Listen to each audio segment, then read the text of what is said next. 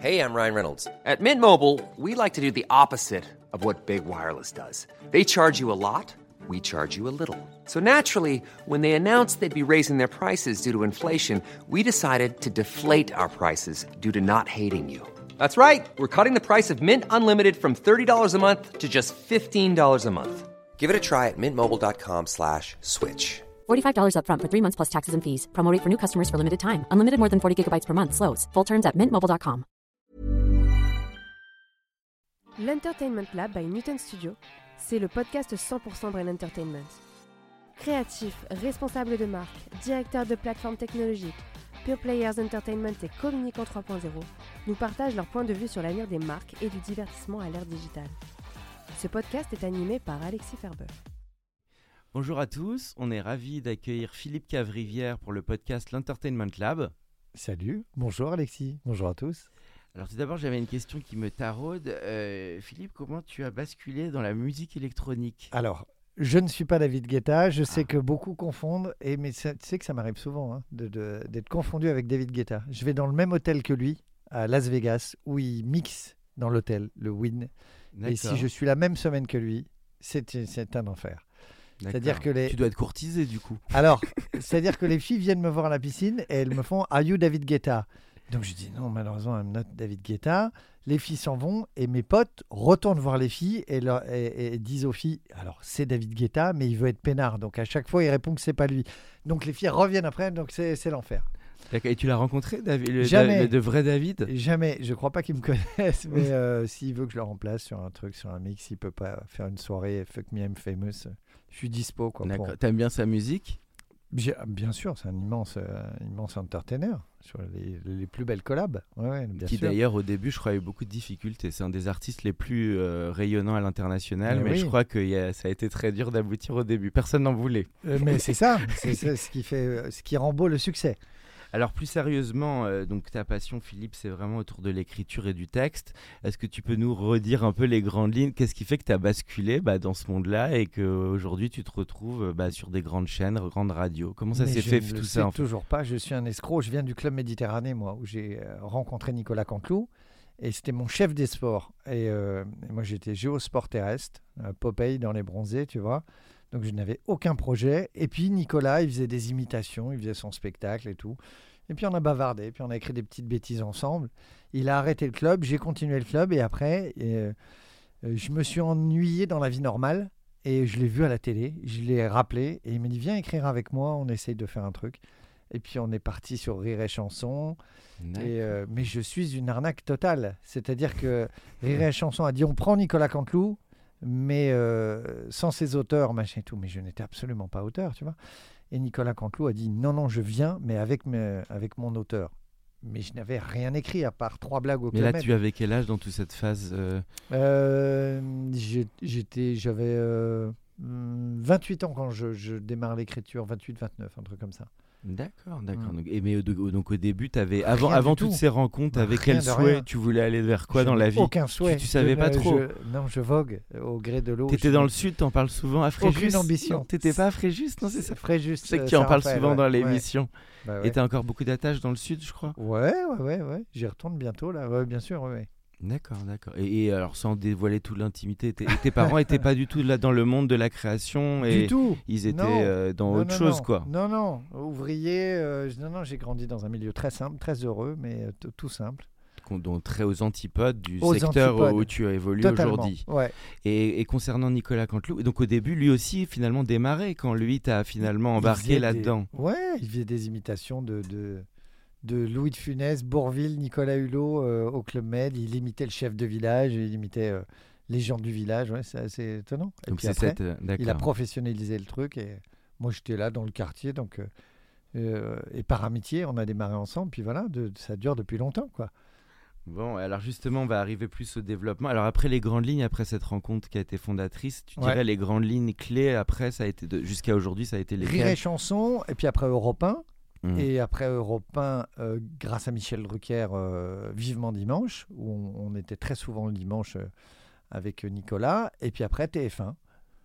Voilà. D'accord. Et puis plein d'aventures annexes comme Les Enfoirés. Je coécris avec mes camarades Les Enfoirés depuis 8-9 ans. D'accord. J'ai participé au film Les Infidèles aussi en coécriture avec Stéphane Joly, Gilles Lelouch, Jean Dujardin, Nicolas Bedos. Peut-être les noms vous parlent un petit peu. Ah oui, bah c'est un film qui a marqué. Euh, il était juste après l'Oscar de Dujardin. C'est ça, ça tombait bien. Un film détesté par les femmes, mais bon, voilà. Et alors, et justement, donc toi, donc ta vraie passion, c'est l'écriture, c'est le, en tout cas de raconter des histoires et de le faire plutôt avec de l'esprit et de l'humour. Mais c'est ça qui te passionne le plus, c'est cet aspect écriture, Ouais, trouver les bonnes histoires? J'ai un goût des, ouais, peut-être un petit goût des mots et des, des- des- de la lecture et du- du- des livres et de et du divertissement. Tout ça mélangé, ouais. Tout J'ai ça, ça une passion pour euh, Jean-Loup Dabadi. ah, que j'ai croisé grâce à Michel Drucker et je trouve que c'est un immense euh, c'est un immense auteur parce que ça n'existe pas de faire les plus belles chansons de Julien Clerc, les meilleurs sketchs de, de Guy Bedos les films et de les Claude Sauté meilleurs quand dialogues même. de, de Sauté. Donc c'est Ah bah ah, c'est un point commun parce que je suis aussi très admiratif de lui. Et tu l'avais rencontré, Ouais. Jean-Louis Dabadi? en plus charmant, talent immense et en plus Oui, gentil. c'est l'image qu'il avait un peu, élégant. un peu dandy. euh, Et euh, mais ah oui, qui m'a fait une- il m'avait fait une dédicace magnifique sur euh, sur son livre qu'il m'avait offert. Extraordinaire monsieur. Oui, qu'a apprécié beaucoup aussi Nicolas Bedos, qui c'était un peu son sûr, parrain, je son crois. parrain, Ouais, ouais, carrément. Et, le, et, et c'est ton film préféré de Claude Sauté, de, de- écrit par Dabadi? C'est c'est les, choses alors, de la moi, vie c'est ou- les Yves Robert. J'adore les, Ah. les deux. euh, un éléphant, ça Ah oui, énormément et on ira tous au, au paradis. On est plus dans, dans de la comédie, mais je trouve que c'est tellement bien dialogué et joué. Rochefort, Brasseur, euh, Bedos, euh, Lanoux, extraordinaire. Oui, c'était une grande C'est époque. hein. modernité. C'est C'est plus moderne que les films actuels.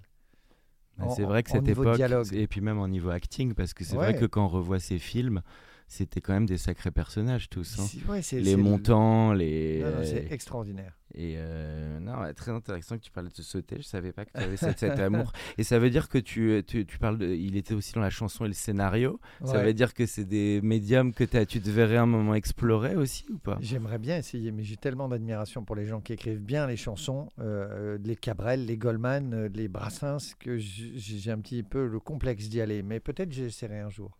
T'en as écrit des chansons déjà? Non, Ouais. jamais. Euh, j'ai aidé des camarades chanteurs comme ça vite fait, euh, mais j'ai- j'aimerais bien y arriver un jour. Et donc ton territoire finalement, t'es plus allé sur le territoire de l'humour, qui, qui finalement, enfin c'est comme ça qu'on, pas, pas que humour, mais c'est vrai quand même qu'il y a de l'esprit, mais il y a un côté quand même humour et société. Ouais. C'est ce qui ressort quand même de ce que tu fais Ouais. aujourd'hui. Euh, ça, c'est assez grandi. Tu avais aussi des référents au-delà d'Abadi sur des, peut-être des talents comiques ou des gens qui t'ont Ah oui, inspiré bah, en est. Coluche, des proches euh, sur, sur, euh, sur euh, les, les- les comiques avec un regard sur la société, ou, ou- ou Guy Bedos, qui, qui était très engagé et qui fait des sketchs magnifiques sur l'antiracisme. Et, euh, et des proches aussi. Non, non, des sketchs de fond et drôles et intelligents, bien Oui. sûr. Donc une certaine époque finalement où ils étaient peut-être plus libres dans leur ton parce que Euh, les réseaux sociaux n'étaient pas là et donc il n'y avait pas cette remontée de violence quand on fait euh, un texte où- et que le second degré, degré échappe à une partie des, des personnes. ça, tu le souvent. sens toi? Parce que ça là on est dans une époque quand même très anxiogène, très lourde. Je n'y croyais pas parce que j'ai toujours été auteur et donc caché derrière Nicolas Canteloup, lâchement comme tous les auteurs. Et quand on est en première ligne, on prend en premier l'amour, mais aussi la, haine. Et donc, euh, ouais, ouais, je, je sous-estimais ça sur les réseaux sociaux. euh, Donc c'est quoi réseaux sociaux C'est même dans la rue quand tu as pu faire une plaisanterie un peu un peu forte. Que des gentils dans la rue. ah, gentil et dans la des- rue avec que des haters en social media quoi. Ouais, exactement. Donc ce exactement. social media a quand même vachement bouleversé l'histoire quoi. Oui, ça a enlevé ouais, ouais, parce que ça peut, ça peut changer ton écriture. Il faut essayer de, de pas euh, modifier et de son écriture et de se dire comprenne qui veut, comprenne qui peut. Je m'adresse à des gens intelligents, être sûr de soi, de, de, de son honnêteté de, et, et dire ok, je vais loin. C'est un code. Comme quand tu parles à des amis, tu peux te permettre tout en humour euh, parce qu'ils te connaissent, donc ils Mhm. savent que tu es ni raciste, ni homophobe, ni euh, excluant. Euh, mais des fois, on se l'interdit. Moi, j'essaye de, de parler aux auditeurs comme si c'était mes amis et de leur faire confiance et qui, qui devinent le personnage que je suis et qui se disent c'est de l'humour, c'est de la vanne. Je dis des horreurs sur la ville de Sochaux. Il y a le maire de Sochaux qui a Mhm. appelé hier RTL en direct, qui a été adorable parce que c'est de l'humour. Bah, moi, c'est ce que j'adore dans tes chroniques, hein, parce que je, il le sait, je t'ai dit, Philippe, que je suivais beaucoup l'émission de, de Laurent Ruquier. C'est vrai Ouais. que je trouve que ce qui est bien quand tu arrives, il y a un côté punch, on disait un peu entertainment, mais que tu y vas et que ça fait du bien aussi, parce que je trouve aussi d'aller taper. Non, mais c'est vrai, et puis je trouve que l'actualité y, y est propice. Oui, C'est-à-dire qu'à un moment, je trouve que c'est bien aussi de ne pas épargner certains, ouais. euh, parce qu'on leur accorde beaucoup d'importance. mais à un moment, je trouve aussi que d'y aller euh, et que ça, voilà, ça amène aussi le second degré du spectateur. Et Ouais. enfin, moi, je trouve que c'est bien qu'il y ait un peu encore de liberté euh, dans Ouais. un monde quand même un peu. Un peu... Pas- Ouais, pas- ouais, pas très le- prudent. Très prudent. Tout le monde a peur de. Parfois, tu hésites, du coup, tu te dis, est-ce que je peux aller à là Ou tu te dis à chaque fois, allez, si j'ai envie de le faire, j'attaque. Euh, J'essaye, ouais, de de- d'y aller, quoi qu'il arrive. Ouais. Ouais. D'accord, bah ça c'est bien de garder hein. ça, en tout cas cette liberté qui je trouve devient en- quand même un peu de plus en plus rare à la télévision. C'est vrai que l'émission Tout le monde en parle à l'époque de d'Ardisson, je trouve qu'elle avait fait date aussi par euh, un, Par vrai, liberté de ton, ouais. un vrai vent de liberté. Et de pas sous-estimer les gens, parce que dire je vais pas le mettre, c'est vraiment c'est sous-estimer le public. C'est dire ben non, parce qu'ils sont trop cons pour comprendre. Ils vont mal le prendre. Non, non, non, non. Ils sont intelligents en grande majorité et ils comprennent le second degré. Quand tu prends la variété des exercices que tu as, parce que tu vas en parler un peu, donc il y a la chronique pour RTL, il y a le TF1 euh, avec Nicolas Canteloup, puis il y a aussi l'émission. Tu peux parler de ces différents exercices, comment tu crées et comment la prod intervient pour que un peu arriver dans les être dans les un peu dans les coulisses de tout ça. Alors, le- le- la règle d'or, c'est d'être libre. Mhm. C'est-à-dire d'écrire ce qu'on veut. De- de- J'écris, euh, j'ai j'ai des camarades d'auteurs qui, qui m'aident aussi sur RTL et chez Ruquier. Et, euh, et on, on- on- on veut être libre. C'est-à-dire qu'on Mhm. veut donner le texte à la dernière minute et euh, qu'on nous fasse confiance. Qu'il n'y Mhm. ait pas de filtre. Ça ne peut pas être un, un concours d'obstacles, euh, l'humour. C'est déjà c'est compliqué comme ça. Euh, tu peux pas avoir quelqu'un qui te dit si c'est drôle ou pas drôle. euh, un prof d'humour derrière toi. On ne sait pas si c'est drôle. J'aime pas les gens qui te donnent des, des- des leçons d'humour. Donc tu as un genre de final cut dans tous ces exercices, tu as quand même une peut-être une dernière relecture mais en vrai euh, t'es- on t'a rarement euh, refait travailler le truc quoi. Non, mais non, non, non. bah tu non. défends un peu comme un Sans réalisateur. Je euh, le racontais, artiste et auteur avec un grand chèche et une écharpe. Bon bah c'est bien, tu as la confiance de ces trois en tout cas des Oui. trois médiums qui sont très variés, t'es- tu peux y aller quoi. Toujours, ça a été la règle. Et, et Thomas Soto aussi, c'était comme ça quand je suis arrivé sur RTL. et qui- Thomas Soto, qui est mon ami et que j'adore et qui m'a ouvert euh, les portes d'RTL. Je lui donnais le texte à la dernière seconde. Et Yves Calvi, c'est pareil. Il, ne- il regarde ses questions et il découvre le texte Mhm. en, en live Ils sont tous morts de rire à chaque fois. avec les auditeurs. En Euh, live souvent aussi, même s'ils l'ont lu avant. J'ai toutes les réactions maintenant sur RTL, comme j'ai le, le- comment dire, j'ai l'invité politique d'Alba Ventura juste après qui reste. Mm. Donc ça peut être euh, Jordan Bardella, ça peut être Marine Le Pen, ça peut être Mm. Éric Zemmour, ça peut être Jean Castex, Gérald Darmanin. Euh, demain ce sera Marlène Schiappa. Euh, mais c'est passionnant, c'est intéressant de les avoir. Euh, Il y a Édouard Philippe qui a été très Mm. Oui, sympa J'ai trouvé très drôle quand tu as fait Edouard Philippe. Parce qu'il était libre. Il n'était pas. tu Il vois, se lâchait un peu, on, on sentait. je le vois dans l'œil de, de, de, de la personne qui est en face s'il s'autorise ou pas à rire. Euh, et, et je vois s'il se dit. Là, il Oh était là. mort de rire, là, quand même. Eh ben, parce qu'il n'a pas d'échéance politique Et immédiate. Pas tout de suite, en tout cas. Tu vois, pas tout de suite. Et- non, non, mais tu vois, je voyais qu'il était dans le plaisir Oui, de- de, de- l'instant, quoi. ouais, de l'instant et de pas être dans le calcul. J'ai déjà eu des invités qui m'ont dit, en sortant du studio, je tairai le nom, mais qui m'ont dit, euh, c'était drôle, mais je peux pas rire sur ce sujet. L'image, elle va rester. Tu vois Hmm. Donc ils font gaffe à ça parce que la télé, tu vois, là on est euh, comme dans des conditions de vraie radio. C'est pas filmé, mais la, la radio maintenant c'est filmé. Hmm. Donc ils font très attention à ça aussi maintenant. Les Que- comment il voit ça quand Parce que c'est un peu comme dans les guignols, il y a des gens qui peuvent être très froissés parce qu'il y a certains quand même qui en prennent un peu plus pour leur grade. Est-ce Bah, qu'à un moment il a il- toujours été. euh, bon, on est Après, c'est euh, une critique aussi, donc c'est l'art de critiquer. euh, Exactement. donc, et, euh, On fait confiance à, à l'humour de, de la personne en face. Et, de... et puis si le trait est juste, euh, si le trait n'est pas euh, exagéré, ordurier, facile, grossier, et si le trait, est, si la saillie est juste, ça marche. Et toi, t'aimes bien écrire un peu en live, plutôt à part, ou t'aimes bien aussi, euh, comme beaucoup parfois aussi, tu te balades, t'as les idées qui viennent, il y a un peu de tout, j'imagine. Alors a- j'aimerais bien me balader, mais en ce moment, Ah oui. avec le rythme. Et peut-être avec le contexte aussi, non? Ouais, ouais, ouais, les deux, les deux. Mais c'est surtout le rythme en quotidienne sur Canteloup, en quotidienne sur RTL, et puis le week-end chez Laurent Ruquier. euh, il n'y a pas trop de temps pour la balade, mais j'essaye de m'amuser. Donc t'écris quoi. Faut, faut, Ouais. faut tomber l'écriture. Ouais. Et le et le et t'aimes bien les rodés peut-être avec certains proches et tout ça ou pas J'ai trop? pas le temps. Non, J'ai ah, pas le ah, temps. pas- même pas ah le temps. non, non, c'est du best jump. J'y vais, hop, je saute, euh, je- j'ai pas le temps de rôder. Alors, quelquefois, je teste des vannes, tu as raison, sur RTL que je refais chez Laurent Ruquier. Oui, ça j'ai vu de Euh, temps en temps. Mais ça m'arrive parce que je suis un feignant. Mais, euh, et du coup, des fois, tu as la vanne qui marche en radio, tu fais la même euh, chez Laurent Ruquier en télé, et ça marche pas du tout. Et là, tu te dis, mais en fait, c'est pas le même exercice. Et il est minuit, et les gens dorment, et ils sont là pour leur promo. C'est pas le même média. Comment tu compares Alors, quel, quel ex- Alors, je sais pas si tu peux lire l'exercice que tu préfères des trois. Oui, je peux le dire. Et, et- et- et- et surtout, bah, comment tu les compares pour qu'un peu l'auditeur euh, voit les, je les différences d'exercice? Pardon, la télé, mais je préfère la radio parce que c'est un média plus souple, plus intelligent, euh, où, où je, tu peux plus t'amuser, plus faire référence à l'imaginaire. Tout est possible en radio. Si je veux faire un commandant de bord, je m'amusais à le faire. Euh, tu- la voix, l'auditeur qui est dans sa voiture, il entend un commandant de bord. Si je veux faire euh, Castex en boîte de nuit comme ce Mm. matin, l'auditeur, il entend euh, Hmm. DJ Castex. Si je veux faire un prêtre, l'auditeur, il entend un prêtre. Quand à la télé, tu y vois que c'est bon, a priori, les gens. Donc l'imaginaire part moins loin, tu vois. Hmm, Donc je préfère la souplesse de la radio. D'accord. Et on s'emmerde très vite en télé au bout de deux phrases.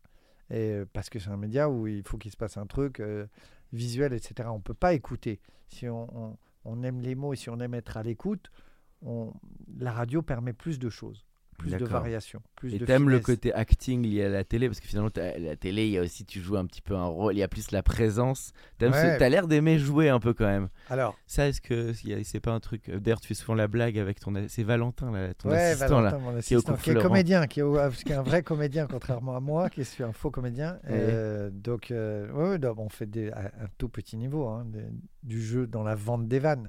d'accord mais c'est un exercice ouais tu tu t'es un peu moins naturel dans cet exercice Alors, je pense être mauvais parce que j'ai fait deux castings à côté et j'ai raté les deux. Mais bon, mes potes comédiens me disent c'est normal, c'est la vie des comédiens. mais tu aimerais jouer plus? Tu aimerais toi demain avoir des rôles et tout ça? Je- alors, j'ai pas cette prétention-là. Euh, je, je vais où le vent me pousse et où je sens qu'il y a un petit désir.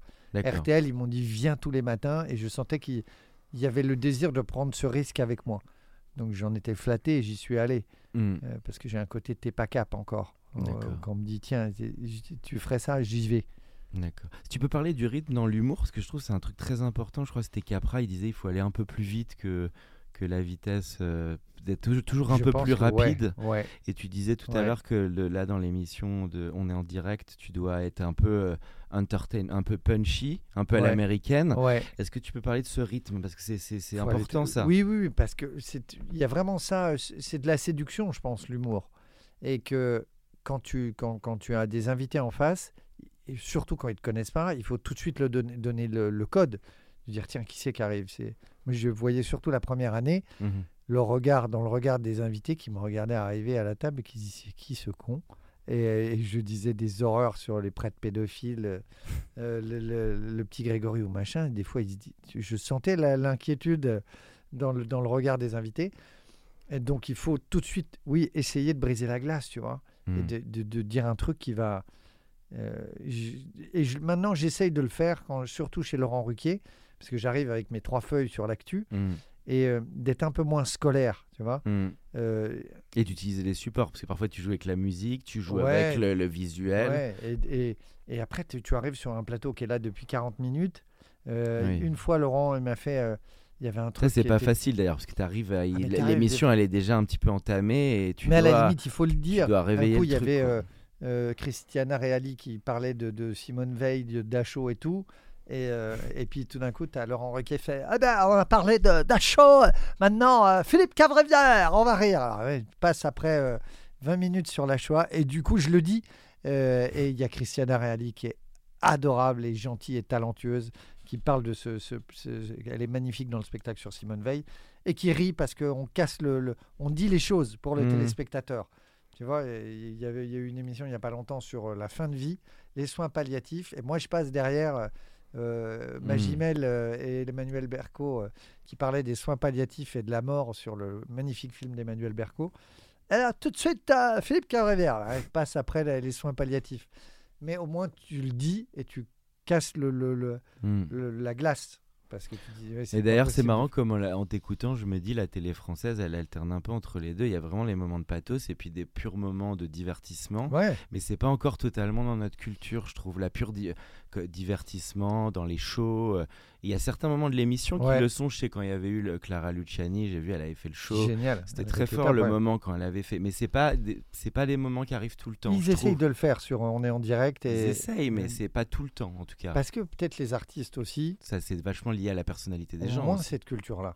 Et, Ah oui, et ça, ça. ça m'ag- alors ça peut m'agacer, moi qui ne me considère pas comme un artiste, mais de dire quand tu es dans une émission, Oui. tu n'es pas là que pour toi. Oui. Tu es là pour les, le Puis un million peu de gens de- qui et puis regardent. t'as un peu de joie de vivre aussi. Exactement. C'est Mais ça, ça. me rend dingue. J'en parlais. Ça, les crois. Français sont pas trop là-dedans. hein. Il y a un Mais côté, j'ai- la, la promo les fait un peu entre guillemets. Il y a pas, enfin Bah pas ouais, ouais. tous, mais il y a pas toujours un. C'est la générosité qu'on va trouver un Will Smith qui va aller dans une émission. Alors, et qui j'ai va faire le show. Yann Barthès il y a, Ouais. pas longtemps et Mhm. je lui ai dit c'était extraordinaire ton, ton moment Mhm. d'interview avec Obama et Springsteen. On avait l'impression qu'il passait le meilleur moment du monde. Will Smith, quand il arrive sur un plateau, il retourne le plateau. Il est généreux. Et, euh, des fois, que je fasse pas marrer plein de gens, ça j'ai intégré. Mais de montrer ostensiblement qu'on s'emmerde pendant la chronique d'un- quelqu'un qui tente de faire sourire, c'est juste très con. Je trouve. Donc Sois veut- cul même, fais semblant qu'on on est là pour faire le show, tu vois. Donc il y a peut-être un nouveau métier qui devrait émerger, le coaching d'artistes Ah, en mais promo. Ouais, il y en a des, il y en des trainers. adorables. Il y a Ardisson qui a été adorable, Dadjou adorable, Vianney adorable. J'en ai plein à citer des euh, Gian Decaunes euh, récemment. euh, euh, Oui. très très gentil, Philippe Manœuvre, très cool, des gens dont Oui, qui sont plus peut- des entertainers finalement, ouais, qui et sont mais- dans et cette puis qui culture. sont généreux, et puis euh, Dominique Farrugia, puis il y a des gens que tu as envie de, de- de faire marrer. Un Dominique Farrugia, j'avais envie de le faire marrer, tu vois, et parce que j'ai une admiration énorme pour ce, pour ce gars, Mm. euh, pour le talent des nuls, etc. Donc euh, il y a des gens, je suis content de rencontrer, et de, de tenter de faire sourire. La télé qui t'a le plus marqué, toi, ça serait cette page de Canal, la grande époque de Canal+. Ah ouais, liberté de ton, euh, ouais, ouais, ouais. Ouais. Chabat, Farouj, euh, Chantal Lobby. ça, ça peut Carrel. revenir, tu penses, ou c'est Bah, C'était fort, hein, parce que quand ça a déboulé, c'était un ton Ils ont nouveau. créé hein. quelque chose. Ah bah ouais, c'était d'une liberté. Ouais. Ça a secoué un petit peu. Hein. Et alors ça, on le trouverait, ça fait une transition avec la- un petit peu la partie digitale. Est-ce que tu penses qu'aujourd'hui, le digital et YouTube ou les nouveaux talents peuvent peut-être amener des nouveaux formats? Ou est-ce que tu vois un peu d'inventivité, toi, aujourd'hui, dans des nouveaux talents artistes Puis mais en même temps, c'est pas simple d'émerger. Beaucoup sur Insta, t'as vu, euh, Hakim Jimili ou des gens comme ça, ou Maxime Gasteuil, ils sont euh, très très présents Ouais. sur Insta. Où Tristan Lopin. est totalement dé- dépassé. Ouais, aussi. Tu les suis, tout cela Ouais, t'aimes bien? J'essaye de les suivre euh, pour pas devenir un ringard. Oui. Euh, c'est François Damien qui, dit, on est, qui disait l'autre jour on est tous des ringards en devenir, mais c'est vrai. Donc j'essaie de, de- de- d'écouter ces jeunes talents pour capter, euh, et voilà, pas, pas vieillir. et- Comment ils peuvent émerger? Parce que c'est pas simple entre passer d'Insta et d'aller gagner les chroniques et de, de rentrer dans les plateaux. euh, C'est pas le même game. hein. hein. Il y, a Euh, pas- il y a peu de place. Qu'est-ce qu'ils peuvent faire finalement? Je crois que sur Insta, il y a une spontanéité qu'il est difficile de recréer en télé. Tu vois, la Oui. télé, ce- ça doit être un petit peu plus écrit. Tu peux avoir au charme euh, des trucs euh, en impro ou semi-impro sur Insta. J'ai l'impression que la télé, il faut que ce soit un chouille plus écrit. Hmm. C'est un média plus. C'était avant hein. tes prédécesseurs, il y avait Az, c'est ça? Ouais, Et gros talent. Il Az. était très bon, Az. Et il y avait, euh, il y avait un deuxième talent, Il y euh, avait Constance aussi. Constance. Trash et drôle, très drôle. C'était un autre style, mais ils étaient Ouais. très bien. Az, il, est- il, il avait envoyé beaucoup. des très gros trucs. hein. J'aime Quand beaucoup. il avait Az. fait des chansons sur le Covid qui Mais étaient il est très incroyables. fort. Il, a- il sait faire plein de choses. Et lui, il est en stand-up maintenant? Il Le- est en les- stand-up, faut aller le voir. Il est très fort. Et après, mais après, c'est quand ce genre de carrière, ils vont plus vers l'acting. Ils, ils ont envie d'aller vers le cinoche Je après. crois qu'ils font un- ils ont fait un film cet été. D'accord. Ouais, ouais, ouais, avec Laurent Junca. Je crois qu'ils ont tourné un, un truc cet été à Marseille et ils sont en montage. là. Tu regardes, toi, donc toi en digital, c'est plutôt un stack, tu regardes un peu pour l'inspiration ou parfois tu as vu Oui. des programmes web qui t'ont intéressé ou Je, je t'avoue que j'ai malheureusement moins- assez peu de temps. moins le temps. Et puis, euh, mais après, il y a plein de. Je suis de la vieille génération, moi, donc je vais regarder Larry David, euh, euh, Curb Your Enthusiasm ou des choses comme ça. Euh, mais ouais, j'essaie de rester connecté à ça quand même. D'accord. Alors on parle aussi de brand entertainment ici, c'est un peu notre truc de se dire que peut-être demain les marques peuvent jouer un rôle un peu différent, pas être uniquement en publicitaire, mais Mm. pourquoi pas financer des projets intéressants. Toi, t'y crois ou pas que les euh, qu'est-ce que tu- quel est ton regard là-dessus Je sur- pense que bien sûr, ils, vont, ils s'intéressent déjà à ces jeunes talents. Mm. On voit déjà des, de- de- des- des collabs et des, des jeunes talents euh, euh, comme Malik Bentala ou Hakim Jimini euh, qui, qui, comment dire, qui, qui collaborent avec euh, ces marques, euh, ces sportwear, etc.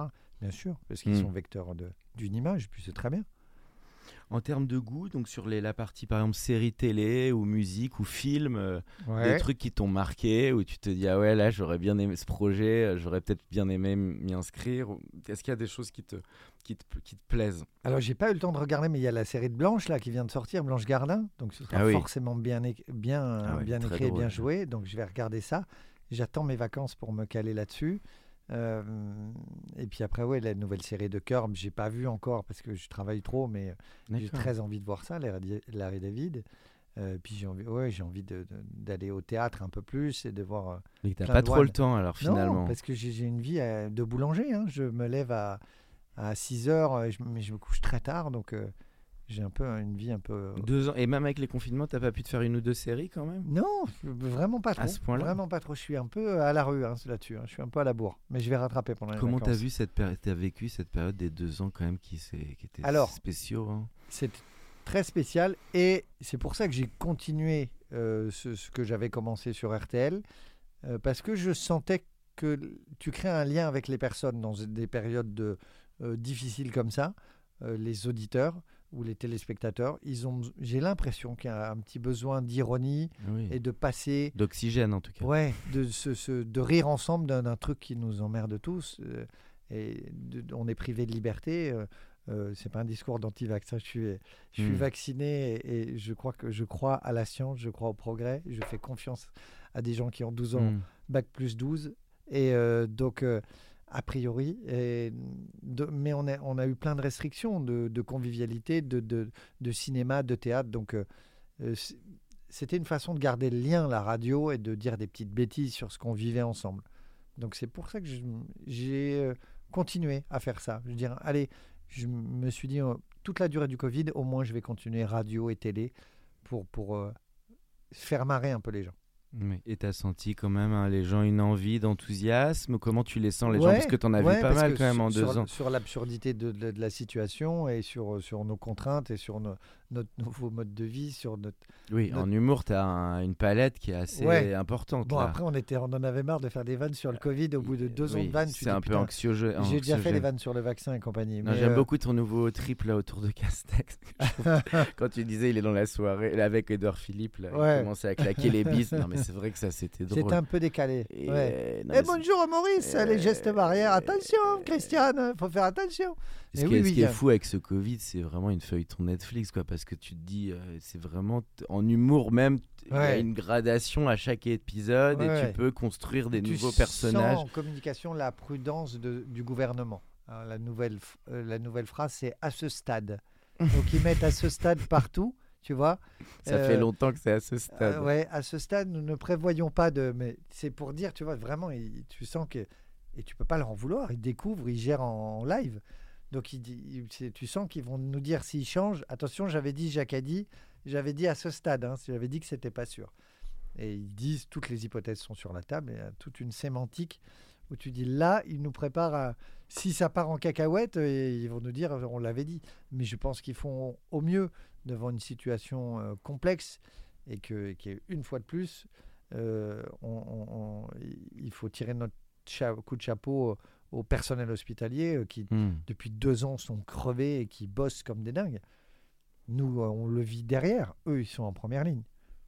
Bah, c'est sûr, avec de plus en plus qui peuvent se décourager aussi, tellement c'est long cette crise. Bien sûr. Toi, t'es plutôt optimiste ou tu commences à penser un peu comme tout le monde que qu'on va falloir s'habiller- royalement paumé et, et que, qu'il faut s'habituer à vivre avec cette connerie pendant plusieurs, Ouais, peut-être euh, et beaucoup que- plus de temps que ce qu'on pensait. quoi. que le discours écolo, euh, il faut être quand même à l'écoute parce que c'est une zoonose et que peut-être on a créé tout ça un petit peu avec la déforestation. A priori, c'est l'hypothèse. L'humour, On il est doit. chiant là, non? On n'est pas chiant? Non, non, non, non, on met un peu de profondeur. Après, est-ce que l'humour, il est là aussi pour taper, pour aussi euh, parer des extrêmes? Parce que c'est vrai que c'est un peu grave ce qui se passe dans le contexte actuel, politique. Est-ce que l'humour, il a un rôle euh, Tu dois te le dire à des moments, te dire Attends, ce qui se passe, c'est quand même. euh, je cautionne pas trop. Comment tu fais entre ta sensibilité et le rôle de l'humour là-dedans, en fait? J'essaye de taper de façon équilibrée euh, de- sur, sur ce qui me choque de, de- de tous les côtés. Voilà. Eh bien, alors, bien sûr, il y a aussi, euh, euh, une, vu qu'on parle beaucoup politique, Oui. euh, les partis de droite dure ou d'extrême droite qui, sont, qui étaient à 20%, qui sont à 30%. Donc, c'est un vrai phénomène. Si tu cumules Marine Le Pen, Éric Zemmour, euh, Mhm. Dupont-Aignan et tout ça, ça Mhm. fait du monde quand même. Donc, il faut essayer de comprendre pourquoi. Pourquoi ça marche, ce discours un peu simpliste. Hmm. Euh, mais oui, ouais, j'essaye de, de- L'humour doit pouvoir faire quand même réfléchir un certain nombre de gens aussi sur tout ça. Tu crois ou c'est pas si simple? Alors, faire changer d'avis, j'aimerais Peut-être pas beaucoup. changer d'avis. Mais j'adorerais de, de mais- dire que de pouvoir dire euh, euh, on change d'avis et on, on va faire changer d'avis. Mais je pense qu'à force de, D'en parler, c'est le truc de Trump. De plus on parle de quelqu'un, plus ça le sert. Moi, Ouais, j'ai un peu pensé un peu ça aussi. Il y a de ça et puis on, peut créer cette peur dans la tête des gens à force de leur dire attention, l'immigration, etc. C'est euh, le discours s'imprime dans la tête des gens parce Mhm. que ils ne voient pas tous les gens d'origine immigrée qui bossent toute la journée. Je suis moi quand je me lève à, à 6 heures du matin, eh ben il y a un immigré euh, Mhm. euh, capverdien ou, euh, ou, ou, ou, euh, africain ou tunisien euh, qui, euh, qui nettoie mes poubelles à 5h du mat, à 5h30. Et Mhm. puis quand je rentre à 23h30, euh, c'est un, un, un jeune euh, issu de l'immigration qui m'apporte mon Deliveroo à 23h45 sur son scooter sous la flotte. C'est aussi ça l'immigration. Et ça, on l'entend pas assez. Et c'est Lilia Boadma qui est re- responsable de, qui est une Algérienne d'origine algérienne, qui est une femme formidable qui s'est battue euh, contre le Covid, qui est une réanimatrice, etc. D'origine algérienne, immigrée. Euh, combien elle a sauvé de vie cette dame euh, en 30 ans de, de carrière? Hmm. On l'a vu partout communiquer sur sur le Covid, etc. Bien sûr qu'on va pas dire tiens elle, avait- elle a sauvé 12 000 vies, mais on va parler du débile qui va agresser une personne, etc. Et à force de focaliser Hmm. le regard des gens sur ce qui ne va pas, on va leur donner un- une mauvaise vision de l'immigration et une, et une vision injuste. Euh, et- Bah, moi, je partage tout à fait ton point de vue et je trouve ça pas normal que les médias se fassent trop l'écho finalement de certaines voix, alors que ce que tu viens de dire, beaucoup de gens le pensent et que c'est pas assez mis en avant. Ouais. Et, euh, et je trouve que c'est aussi les médias doivent un peu réfléchir là-dessus aussi en termes de part de voix de ce qu'on donne entre guillemets à manger Bien aux sûr, gens. mais l'immigré que- du matin et celui du soir dont je te parle, personne n'en parle. hein. Et il bosse, il se lève à 4 heures du mat. Et euh, tu vois, je, ou quand il faut faire attention au systématisme où on a tapé aussi beaucoup sur la police, mais la police, moi j'ai des copains marocains, algériens, sénégalais qui sont dans la police. La police, elle est pas, c'est pas le Cucus Clan quoi. Je les, je les vois les policiers, ils sont d'origine et quand tu viens des quartiers, peut-être que tu as, pas mal de mérite d'aller ch- choisir une profession où tu vas t'en prendre plein la tronche euh, pour un salaire pas terrible et, euh, en sortant d'un quartier, de choisir la difficulté et l'honnêteté, ce, chemin-là. Et euh, je pense que oui, il y a plein de Français d'origine qui peuvent se sentir euh, agressés par, euh, par ce qui se passe. Et quand, quand on voit l'actu, quand tu vois les violences au, au meeting d'Éric Zemmour, euh, tu vois, j'ai un cocard, j'aime bien la boxe. Donc je regardais. Tu y étais J'ai pris une chaise à dire que. Philippe a un œil au beurre noir aujourd'hui. alors. Ouais, excusez-moi. Alors, mais Il- je vois un moment la violence et tu sais, et à un moment donné, je vois un mec. Alors, je suis passionné de boxe. Je vois un mec, je dis putain, dis donc, il se bat bien, machin et tout. Je le vois et la caméra change de plan et il tape sur une meuf qui, qui est de dos. Le, le- le plan Oh. il est monstrueux et tu dis comment tu peux bastonner une meuf qui est de dos, qui se protège et qui est à genoux. Mais t'es le dernier des enfoirés, le dernier des salauds. Et il y a de ça dans, dans- dans cette extrême droite, tu vois? Il y a, il y a aussi de ça. Et tu dis je- non, non et archi non, et c'est dégueulasse. Et j'espère qu'il a été identifié par les caméras et qu'on va voir savoir qui est ce, ce- ce mec. Ce qui est dommage, c'est que ce soit beaucoup la violence aujourd'hui qui combat tout ça. On aimerait aussi entendre des voix ou, ou des nouvelles générations, des jeunes qui aussi en parlent. C'est ce qui est, c'est ce qui est, je trouve, un peu triste là dans tout ce qui se passe, quoi. Ouais, Et puis sur le sens aussi, parce que je trouve qu'on est dans un tel truc d'immédiateté ouais, que finalement, bah, il n'y a plus le sens. Et, euh, et, euh, non, non, bah, c'est une drôle de société dans laquelle on évolue. elle est, elle est Mais heureusement qu'il y a l'humour. C'est vrai aussi que l'humour, il est là pour amener de la légèreté, pour faire réfléchir et puis euh, pour divertir, quoi. Ouais, C'est, euh, mais je pense qu'on en a tous beaucoup besoin. euh, Voilà, alors ce qui est triste, c'est que les théâtres et tout, c'est euh, c'est pas simple aussi. Tout le divertissement, il a été euh, assez, euh, assez touché. T'es allé au cinéma un petit peu ou pas? Et Non, t'as pas eu le temps je- non Je plus. suis à la bourre. Je, je, je, je Et- veux voir de son vivant le Emmanuel Berco. Je veux voir le Fabrice Eboué Barbac. Euh, Oui, il y a je- des bons films. Il y a eu Bachner qui est sorti. Il y a eu, Putain, euh, je suis en le... retard de tout. il Je, y a eu dois, Boîte Noire. euh, je dois aller voir tout ça. Je vais faire que ça pendant Noël. euh, Ok, alors dernière question, euh, Philippe. Tu dirais euh, sur des jeunes, de- le conseil un peu de transmission que tu donnerais sur des jeunes qui veulent se lancer dans l'écriture, dans le. Ça peut être chronique, scénar, ou de ce, toi, de tout ce que tu as vécu finalement. Tu dirais quoi en, en transmission? Alors, je dirais faut lire énormément. Mhm. Euh, tu vois, Jean d'Ormesson, que, que je lisais, disait un auteur est ce qu'il lit. Donc, Mhm. le- les mots, c'est le véhicule de la pensée. Donc, lis pour être capable d'exprimer ta pensée. Et lis sur papier, pas que sur tablette ouais, peut-être. ouais, ouais, non, mais carrément. si on est- je suis un yeuve et je suis à l'ancienne. C'est à la Lucini, quoi. Non, mais carrément. Mais pourquoi il est. tu- C'est un super exemple. Pourquoi il, est, il nous fascine? Parce que il a, sa pensée, elle va tellement vite. Tu l'as eu, Fabrice Lucchini, en, en interview Je ou l'ai pas en- eu, je suis allé le voir euh, sur scène. Ah oui, sur l'argent, son spectacle sur l'argent, Exactement. qui était marquant d'ailleurs, une je des trouvais. premières sur l'argent. Et puis je suis allé le voir plusieurs fois sur le voyage au bout de la nuit, etc.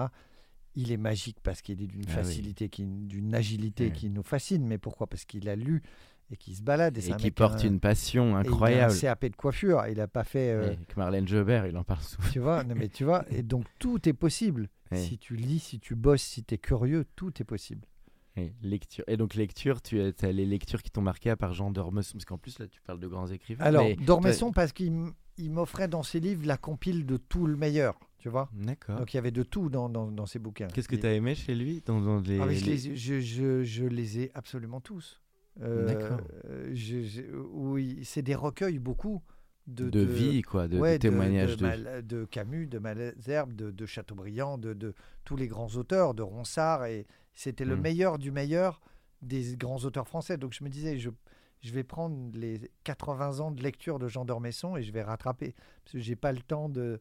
J'ai plus le temps malheureusement de... de Tu vas à l'essentiel, quoi. Exactement. ou, euh, ou Céline, le voyage au bout de la nuit, euh, qui est un, humainement euh, du cacasse, monsieur, mais, mais un génie.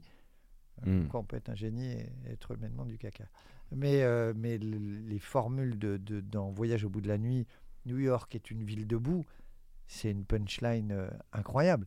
Mm. C'est la réduction, l'idée en- en le- dans le moins de mots possible. Où je lis, oui, sur le temps long, j'aime bien.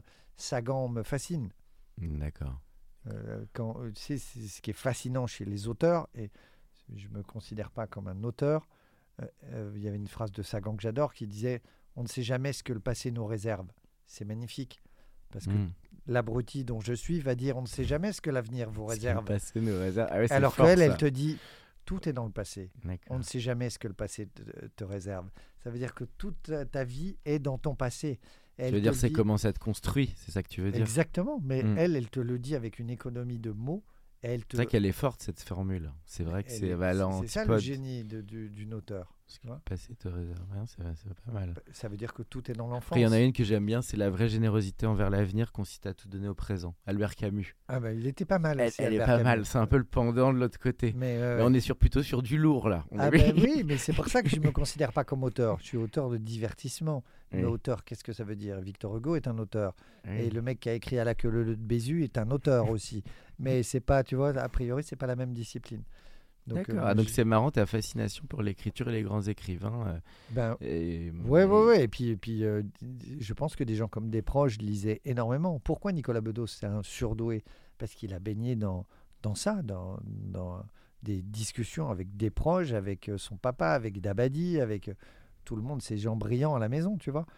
C'est pour ça que c'est un surdoué. C'est parce que D'accord. il- c'est comme un Djokovic qui joue au tennis depuis qu'il a deux ans.